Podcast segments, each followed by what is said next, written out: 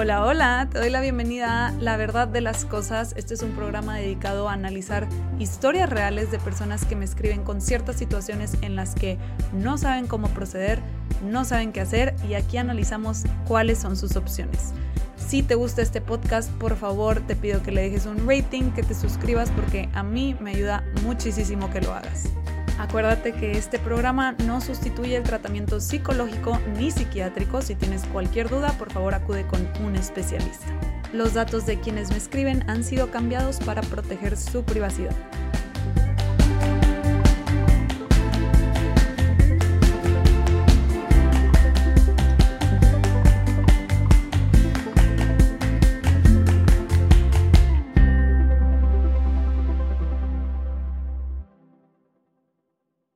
Hola, hola.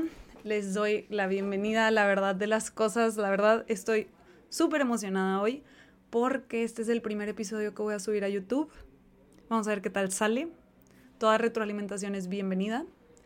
Pero, pues bueno, para las personas que me están viendo por primera vez en YouTube, este es el episodio 28 en realidad porque está en otras plataformas, el primero en YouTube. Y pues nada más para explicar un poquito cómo funciona, la gente me manda cartas en las que me cuenta algún problema que están teniendo. Yo les hago algunas preguntas para darme una idea completa y todo. Y lo que hago aquí en el episodio es leerles la carta y analizarla. Normalmente los episodios últimamente me estaban saliendo más largos porque trataba de abarcar mucho. Y este lo quiero hacer más conciso, más directo al grano, más lo que está pasando y ya. Entonces, vamos a darle. El episodio de hoy me lo escribe Marisa, de 22 años, que está teniendo problemas con sus papás. Consideren que cambié datos y así, obviamente nadie va a tener idea de quién me escribió, todo esto es anónimo. Pero bueno, ahí les va la carta. Dice así. Hola Isa, me llamo Marisa y te escribo porque ya no aguanto a mi mamá y no sé qué hacer. Tengo 22 años y vivo en casa con mis papás y mi hermana de 19. Mi mamá siempre ha sido bastante complicada, pero últimamente las cosas se han puesto peor y de verdad ya no sé cómo manejar la situación. En general mi mamá es una persona que se toma cosas personales que en realidad no son personales, no admite sus errores y tiene cambios de humor bastante radicales. He empezado a notar que los cambios de humor pasan cuando la atención no está puesta en ella o cuando no hacemos lo que ella quiere. Y es que justo una de las cosas que más me está pesando últimamente es que todo siempre se tiene que tratar sobre ella. Las cosas se han puesto peor en este año porque a mi papá le detectaron cáncer y ha estado en tratamientos y demás. Y mi mamá lo está haciendo todo sobre ella. Y no lo puedo tolerar más. Te doy contexto. Desde hace siete años que mis papás están separados. vivimos todos en la misma casa, pero ellos duermen en cuartos separados cosa que nadie sabe porque mi mamá siempre quiere guardar las apariencias. Yo me duermo con mi hermana.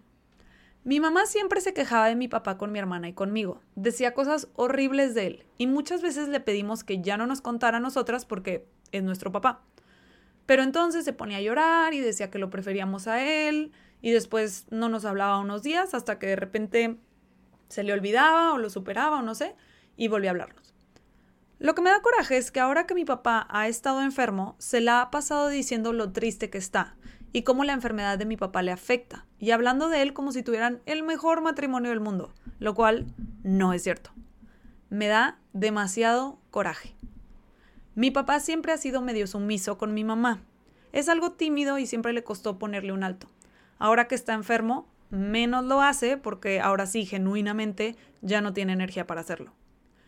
Este último año mi mamá volvió a dormir con mi papá, pero ahora siempre se queja de que no pudo dormir porque mi papá se sintió mal toda la noche, o que le tuvo que ayudar a ir al baño, o que se quedó con insomnio pensando que pueden ser de las últimas noches que les quedan durmiendo juntos. Horror. Lo he hablado con mi hermana y me dice, ya sabes cómo es mamá, no le hagas caso, pero no puedo, no aguanto que todo tenga que ser sobre ella, cómo está ella y qué necesita ella. Hasta me irrita la idea de que hay alguien que la está escuchando quejarse y consolándola. Este último año me he ido acordando de muchas situaciones en las que mi mamá fue así durante mi vida. Si invito amigas a la casa, ella siempre tiene que salir y convivir con nosotras. Y todas le prestan atención a sus historias, y siento que cuando ella está presente, como que yo me apago. Es como si cuando ella está no le veo punto a hablar o algo así. Mis amigas me han dicho que soy bien mala con mi mamá porque siempre trato de que ella se vaya, pero no sé cómo explicarles lo que me está pasando o lo que me pasa en general. Y la verdad es que sí es lo que considerarías la tía buena onda. Solo yo me siento muy apagada cuando estoy con ella. El punto es que no sé qué hacer en esta situación. No sé cómo soportar a mi mamá. Quisiera encontrar la forma de hacerle ver lo que está haciendo. No sé cómo mejorar mi relación con ella o cómo no apagarme cuando ella está presente. No entiendo por qué últimamente se ha vuelto tan intolerable para mí si ha sido así siempre. Pero bueno, espero puedas leerme. Marisa.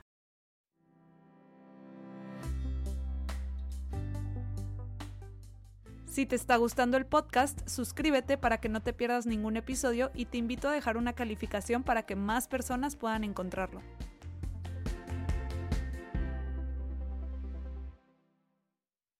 Y pues ese es el caso de Marisa. Em, está interesante, está, está pesado. Es, creo que en general he notado que a partir de los 21 años, cuando ya eres adulto y todavía vives con tus papás o todavía dependes económicamente de ellos, empieza a haber un conflicto por ahí entre este debate de mi casa, mis reglas y por el otro lado el ya soy adulto, ya deja de tratar de imponerme, ¿no? Yo ya sé quién soy, yo ya sé lo que quiero, mis ideas ya están hechas, ¿no? Ya o, yo me puedo cuidar solo o sola, algo así, ¿no? Entonces, noto que siempre está este debate que es lo que más genera conflicto cuando pasamos a la edad adulta y seguimos dependiendo de nuestros papás. Aunque en el caso de Marisa, lo que veo diferente es que no veo que su mamá le esté tratando de imponer ideas que Marisa no cree o reglas que, con las que Marisa no está de acuerdo. Es más el tema de que Marisa siente que se apaga cuando está su mamá. Y la verdad es que sí, yo iba leyendo la carta y luego, luego se va notando que la mamá ocupa mucho espacio. Y no sé si ustedes... Ay, le pegué el micrófono, perdón. No sé si ustedes eh, al, al, escuchar también iban sintiendo como la invasión de la mamá de Marisa. Y pues bueno, de lo que les quiero hablar hoy es de la personalidad histriónica. No sé si la han escuchado, yo en lo personal no he visto que sea tan común que se hable de esta, esta personalidad en redes. Es un trastorno de la personalidad. Pero, y ahorita explico esa parte. Pero bueno, eh, pues básicamente la personalidad histriónica son personas que constantemente buscan ser el centro de atención, tienden a dramatizar o a exagerar las cosas con el fin de ser el centro de atención, se fijan muchísimo en su aspecto físico, o sea, e, esta necesidad de llamar la atención les hace fijarse mucho en su aspecto físico para llamar la atención. Normalmente, por ejemplo, y aquí voy a hablar de tendencias, ¿no? En mujeres se tiende a notar como, pues, escotes, a lo mejor ropa como muy llamativa, siempre están perfectamente peinadas, quizás mucho maquillaje, mucha producción, siempre hay mucha producción para llamar la atención. En hombres, normalmente, de nuevo, estas son tendencias, obviamente, pues habrá hombres que le hagan también, no sé, que también se produzcan mucho, ¿verdad? Obviamente. Pero el punto es que en los hombres tiende a verse con, pues, ropa cara, a lo mejor relojes muy caros y muy llamativos, el carro que hace mucho ruido. Eh, ambos se fijan mucho, o sea, ambos sexos se fijan mucho en su aspecto físico, en cuanto a estar muy, pues, impecables, por así decirlo. Todo con el fin de llamar la atención. Tienden a ser personas, de hecho, muy, ay, se me fue la palabra, como seductoras.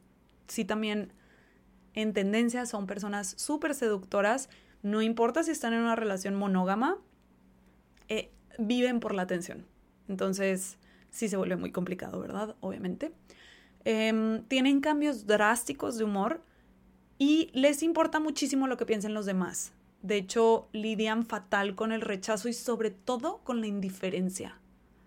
Lo peor que le puede pasar a una persona con personalidad histriónica es que a las demás personas les sea indiferente. Eso es como terrible, ¿no?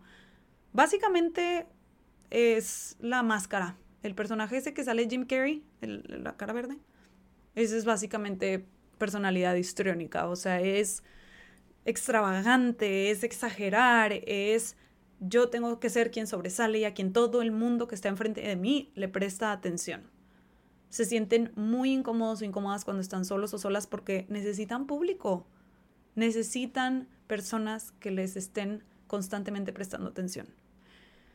Eh, Marisa me escribió que su mamá tiene cambios de humor muy drásticos y eso también es muy típico en este tipo de personalidad y normalmente es por un lado por la exageración y dramatización con tal de llamar la atención y por el otro también es porque no conectan profundamente con nada. Otra característica muy común es que son muy superficiales en todo, en todos los sentidos, o sea, se fijan en cosas superficiales como es el aspecto físico, eh, las apariencias, toda esta parte, pero también emocionalmente conectan de forma superficial con sus emociones, entonces es muy fácil que cambie la emoción.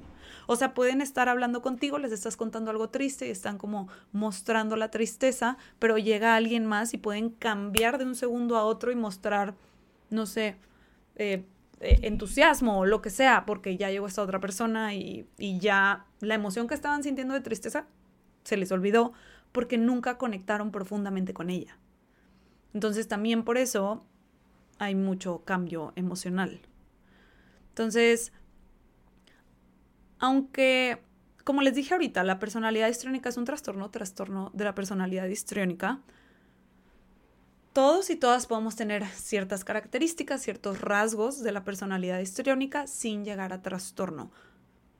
Lo que me escribe Marisa de su mamá sí me suena que podría estar siendo un trastorno, la verdad no podría asegurarlo sin conocerla, pero es que sobre todo les quiero contar un incidente dentro de las preguntas que le hice a Marisa para complementar y todo. Me contó algo que pasó hace poquito, que se los quiero contar porque se me hace muy...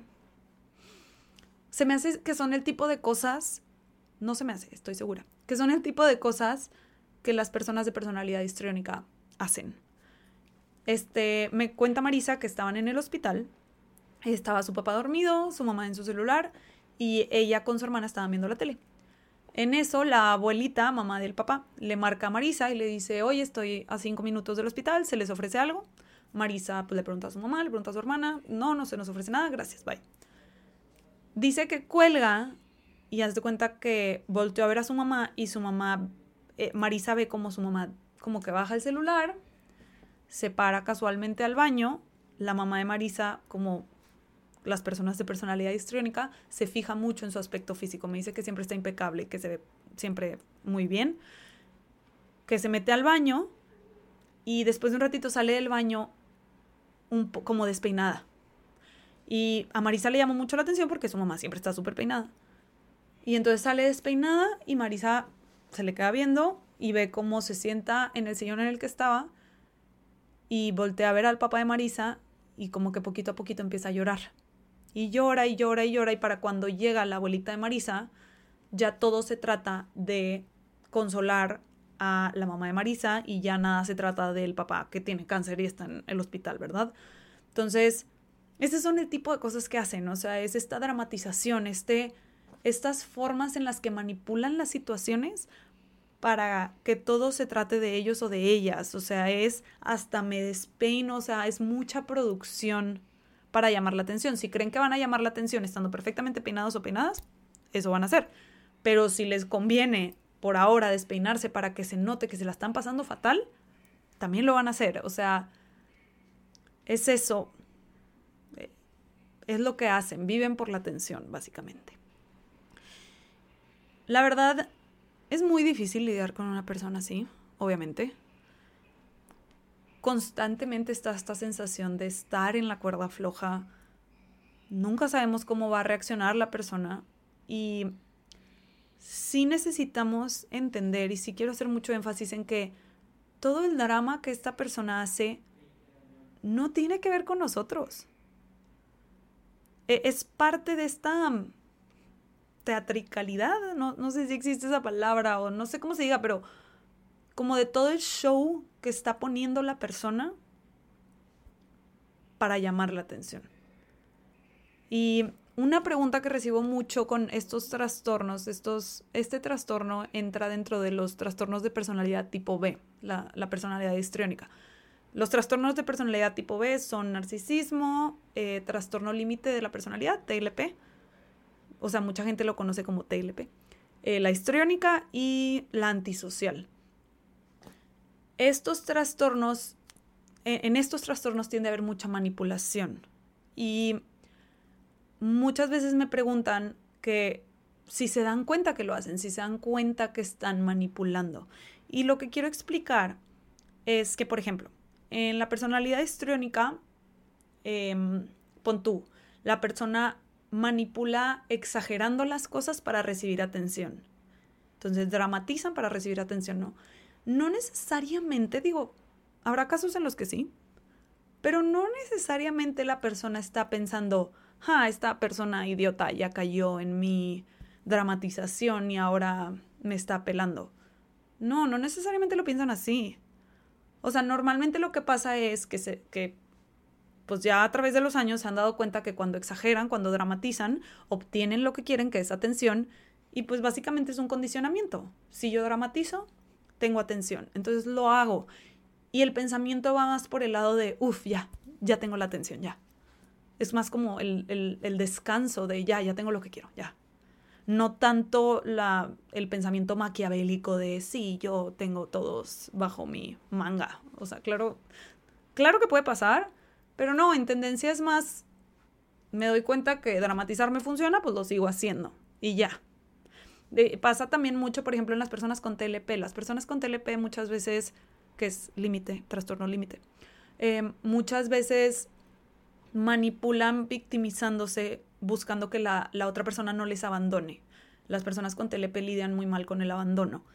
Y e igual, no es necesariamente que estén pensando, ah, esta persona ya cayó en y piensa que me la estoy pasando fatal y ya no se va a ir. No, no necesariamente es así, más bien es, es, es un, uff, ya, ya no me va a abandonar.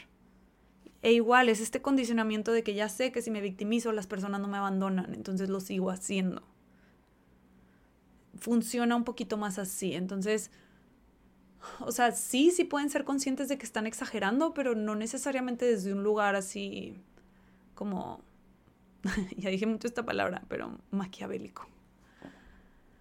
Entonces, mi punto con todo esto es que, para empezar, las emociones exageradas que muestra la mamá de Marisa y, tú que me escuchas, si, si lo identificas con alguien que está en tu vida, que sigue patrones similares, las emociones exageradas no son personales.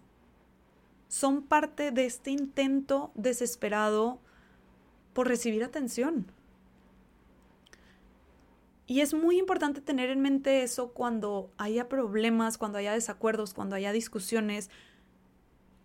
Y regresarle la responsabilidad a la otra persona y no cargar tú con la culpa de lo mal que se la pasa porque le dijiste que no querías acompañarle a cenar. O sea, la persona tiene que aprender a lidiar con eso y si no puede, es de esa persona.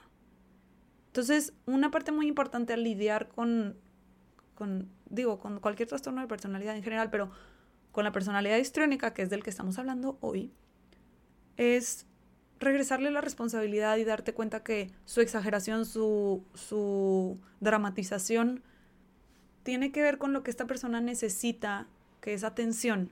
Y no es tu responsabilidad dársela nunca. O sea, no, no se la tienes que dar si no quieres, pero en todo caso que si quisieras dársela, no se la tienes que dar siempre. Y la persona tiene que aprender a lidiar con eso, porque no podemos ser el centro de atención todo el tiempo. No se puede. Entonces, si, se fijan, está curioso porque los papás de Marisa parece que encajan muy bien en el sentido de que Marisa describe a su papá como que tímido y sumiso. Entonces, probablemente el papá de Marisa no tenía problema en que ella tuviera toda la atención siempre. Y para ella estaba perfecto que él no le robara atención, porque ella quiere tenerla siempre. Digo, no sé cuáles hayan sido los problemas que les llevaron a separarse, pero al menos, o sea, me hace mucho sentido que en algún punto hayan funcionado. Chance el papá eventualmente decidió que ya quería más atención o chance y fueron otros problemas, no tengo idea, pero bueno. Cuando, quiero ahora hablar de la parte de Marisa y cómo ella se siente con su mamá. Marisa dice que cuando su mamá llega, siente mm, que se apaga. Y me, llamó mucho la atención que, que dijera que se apaga, porque ya lo he escuchado antes. Ya he escuchado antes que que alguien que está lidiando con una persona con rasgos histriónicos siente que se apaga cuando llega esa persona. Digo, la verdad no he investigado si es común, al menos en mis pacientes sí ha sido común. Y pues le pregunté un poquito más a Marisa al respecto dentro de las pláticas que tuvimos para ya sacar su carta. Y pues más o menos les voy a hacer un resumen de lo que me respondió Marisa, pero Marisa no le ve punto a decir algo porque su mamá no la escucha. Entonces, nunca ha sentido que su mamá en verdad le presta atención o se interesa por lo que Marisa tiene que decir y entonces como que poco a poco ha, ha dicho ni para qué, o sea, ¿para qué le digo algo? No me está escuchando, ¿no? Y al mismo tiempo, cuando está en grupos, cuando, cuando hay más gente, la mamá sí tiende a absorber toda la atención del grupo porque al final de la carta, casi al final me puso, la verdad es que sí es la típica tía buena onda.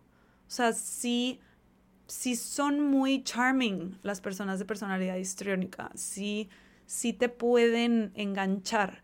Normalmente, y esto también me dijo Marisa que le pasa a su mamá, sus relaciones no son tan largas, o sea, es común que estén cambiando constantemente de amistades porque, pues eventualmente la gente se harta, ¿verdad? No puede ser el centro de atención siempre y las amistades son recíprocas, sin nada más todo siempre se trata de ti, me va a cansar eventualmente, en tendencia, ¿verdad? Pero bueno, como en el grupo su mamá llama tanto la atención también como que cuando hay más gente, si está su mamá, Marisa nunca le ha visto punto hablar porque todo el mundo le va a prestar atención a su mamá y su mamá no le va a prestar atención a ella. Entonces, casi casi Marisa está como condicionada o aprendió que pues no hay punto. No hay punto en hablar cuando está su mamá o encenderse pues cuando está su mamá. Y además me habló de que tiene un miedo muy muy grande a parecerse a su mamá. Entonces, muchas veces se limita de contar cosas personales o logros porque siente que va a ser tan desesperante como su mamá lo es para ella. Y se me hizo muy interesante esto que le pasa a Marisa y hay dos cosas que veo ahí. Número uno, veo algo muy positivo que hizo Marisa, muy funcional para ella, pues, que es que Marisa ya soltó la expectativa de que su mamá le dé algo que no le puede dar. Su mamá no le puede dar atención profunda y genuina. Digo, entre otras cosas, pero veo que esta parte al menos ya la soltó, que su mamá no le va a poder prestar esa atención y no va a poder profundizar con ella. Y eso les digo que es positivo y funcional para Marisa porque es lo principal que hay que hacer. Darnos cuenta qué es lo que la persona que está frente a nosotros puede darnos y tomar eso que nos puede dar y soltar lo que nunca nos ha dado, lo que no nos puede dar. Entonces, yo diría que a Marisa le vendría bien cambiar un poquito la forma en la que se plantea a sí misma esto que le pasa con su mamá y no es tanto que se apague, o sea, que empiece a replanteárselo a no es que se apague, es que no va a intentar obtener algo de su mamá que ella no le puede dar. Lo, que, que se lo replanteé por el lado de que ya aceptó a su mamá como es. Y en ese aceptar a su mamá como es, no está intentando obtener la atención o la profundidad que nunca le han dado. Entonces, esta parte yo la veo funcional para Marisa. Aquí la cosa es que no generalice y no empiece a asumir que nadie le va a poder dar eso porque estoy segura que hay muchas personas en la vida de Marisa que sí se lo dan. Entonces también otra parte es, ok, mi mamá no me lo da y a lo mejor tiene buenos ratos con la mamá, ¿verdad? Puede ser, chances divertida o no sé, enfocarse en eso, como que, ok, si de mi mamá sí puedo obtener estos ratos, esto no, y esto que mi mamá no me está pudiendo dar, que es atención y profundidad, lo obtengo de estas otras relaciones, con amigas, con parejas, con papá, con hermana, con quien sea. Entonces, no es que no lo recibas de nadie, nada más de tu mamá no, y, y, más o menos esa es la idea, ¿no? Entonces, se me hace muy funcional esto que hace Marisa, y creo que si a alguien le pasa algo similar a Marisa, puede, puede empezar ese proceso, ¿no? De aceptar qué es lo que la persona sí me puede dar y qué no. La segunda cosa importante que veo eh, es esta parte del miedo a parecerse a su mamá. Hacer lo que hace tu mamá por imitarla es similar a no hacer lo que hace tu mamá con tal de no ser como ella. En el sentido de que en los dos casos te estás basando en tu mamá para decidir quién eres tú creo que muchas veces vemos lo que no queremos ser y buscamos actuar de la forma más opuesta a eso en este intento por evitar ser eso que no queremos ser, ¿no? Por evitar estos comportamientos que no nos gustan. Pero a lo mejor no todo de eso no nos gusta. A lo mejor a Marisa sí le gusta que le presten atención. Y eso no significa que es como su mamá. A lo mejor a Marisa sí le gusta, no sé, producirse y peinarse y no necesariamente significa que es como su mamá.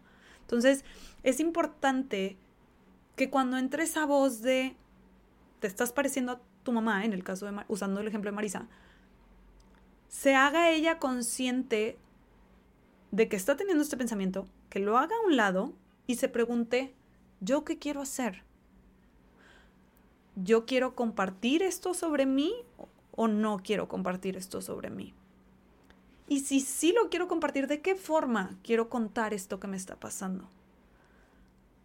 Básicamente la idea es regresar su energía a ella misma y dejar conscientemente de basar lo que quiere o no quiere hacer y decir en lo que haría o no haría su mamá sino en lo que haría ella, en lo que haría Marisa. A lo que me refiero es, eh, o sea, les dije como hacerlo conscientemente. Es esta parte de cuando viene el pensamiento de no cuentes tu logro porque vas a hartar a todo el mundo como, como harta tu mamá, hacerse consciente del pensamiento, decir, ok, estoy teniendo este pensamiento, pero este, este pensamiento está basado en, en mi mamá y en mi personalidad a partir de quién es o no es mi mamá. Yo, Marisa, medio siento ganas de contar este logro. ¿Qué, ¿Qué es lo que quiero al contar este logro? Quiero conectar más con esa persona. Quiero que esta persona sepa algo más de mí. Quiero acercarme más a esta persona. Y eso me nace, o sea, empezar a sacar a su mamá de la ecuación. Y básicamente es el mismo proceso para quien sea que se identifique con Marisa en alguna relación, puede ser con su mamá, su papá o quien sea, ¿verdad? Entonces, esas dos cosas se me hacen muy importantes.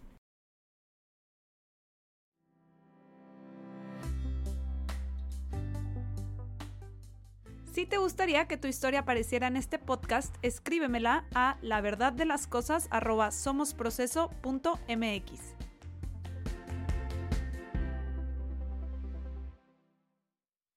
Y pues bueno, ya para cerrar, eh, voy a responder las preguntas que me hizo Marisa. Bueno, ni me hizo preguntas, me lo escribió, pero bueno, se los voy a leer. Normalmente al final de las cartas me ponen preguntas, en esta nada más me escribió como un no sé qué hacer, pero se los voy a volver a leer. Me puso, el punto es que no sé qué hacer en esta situación, no sé cómo soportar a mi mamá. Quisiera encontrar la forma de hacerle ver lo que está haciendo. No sé cómo mejorar mi relación con ella o cómo no apagarme cuando ella está presente. No entiendo por qué últimamente se ha vuelto tan intolerable para mí si siempre ha sido así. Entonces, primero que nada, definitivamente es difícil manejar a personas con trastorno de personalidad, con cualquiera, porque son crónicos y digo, o sea, por crónicos me refiero a que no son episódicos. Normalmente, por ejemplo, la ansiedad y la depresión son más episódicos, o sea, pasan. Y los trastornos de la personalidad no, son más, pues, permanentes, ¿no?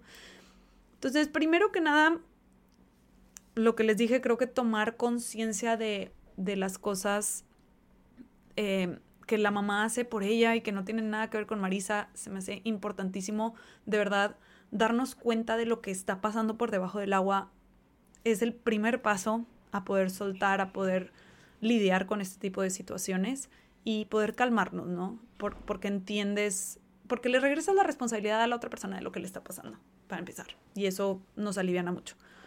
Y por el otro lado, creo que está pasando algo más aquí.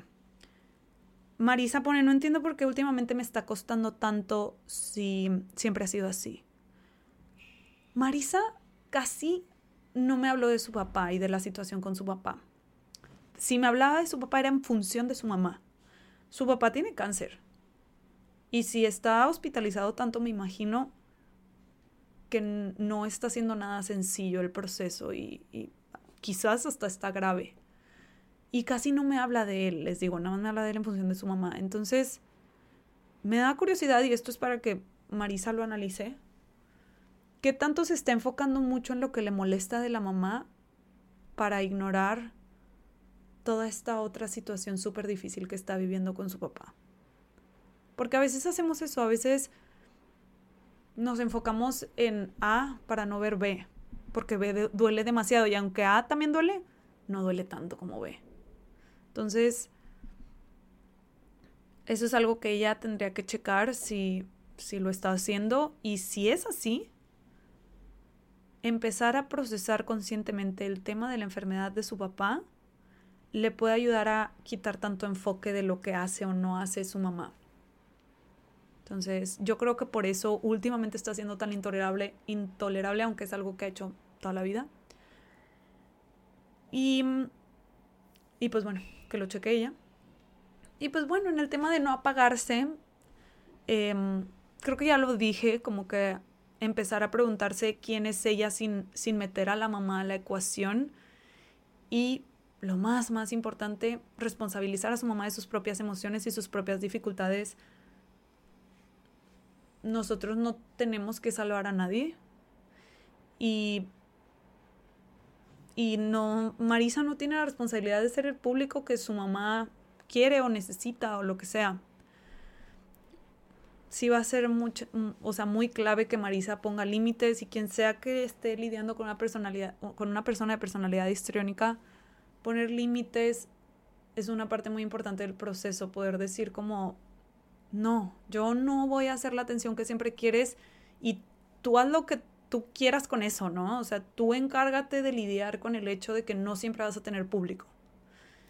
Y pues sí, básicamente eso. Em, Creo que, creo que es todo lo que tengo que decir sobre la situación de Marisa. Espero que, que les haya servido escuchar esto sobre la personalidad histrónica. Si ya la conocían, a lo mejor saber un poquito más de ella. Si no la conocían, pues para que sepan cómo funciona. Em, si, ah, no sé, si están lidiando con una persona así, espero que tengan una mejor idea de qué hacer.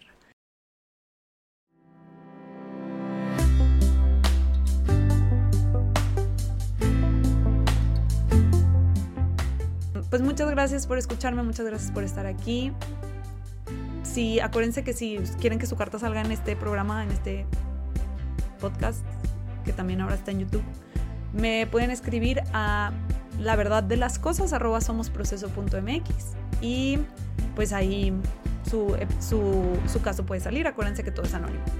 A mí me pueden encontrar en redes como Somos Proceso, en Instagram, TikTok, Facebook y todo. Entonces, pues bueno, muchas gracias por escucharme y hasta la próxima.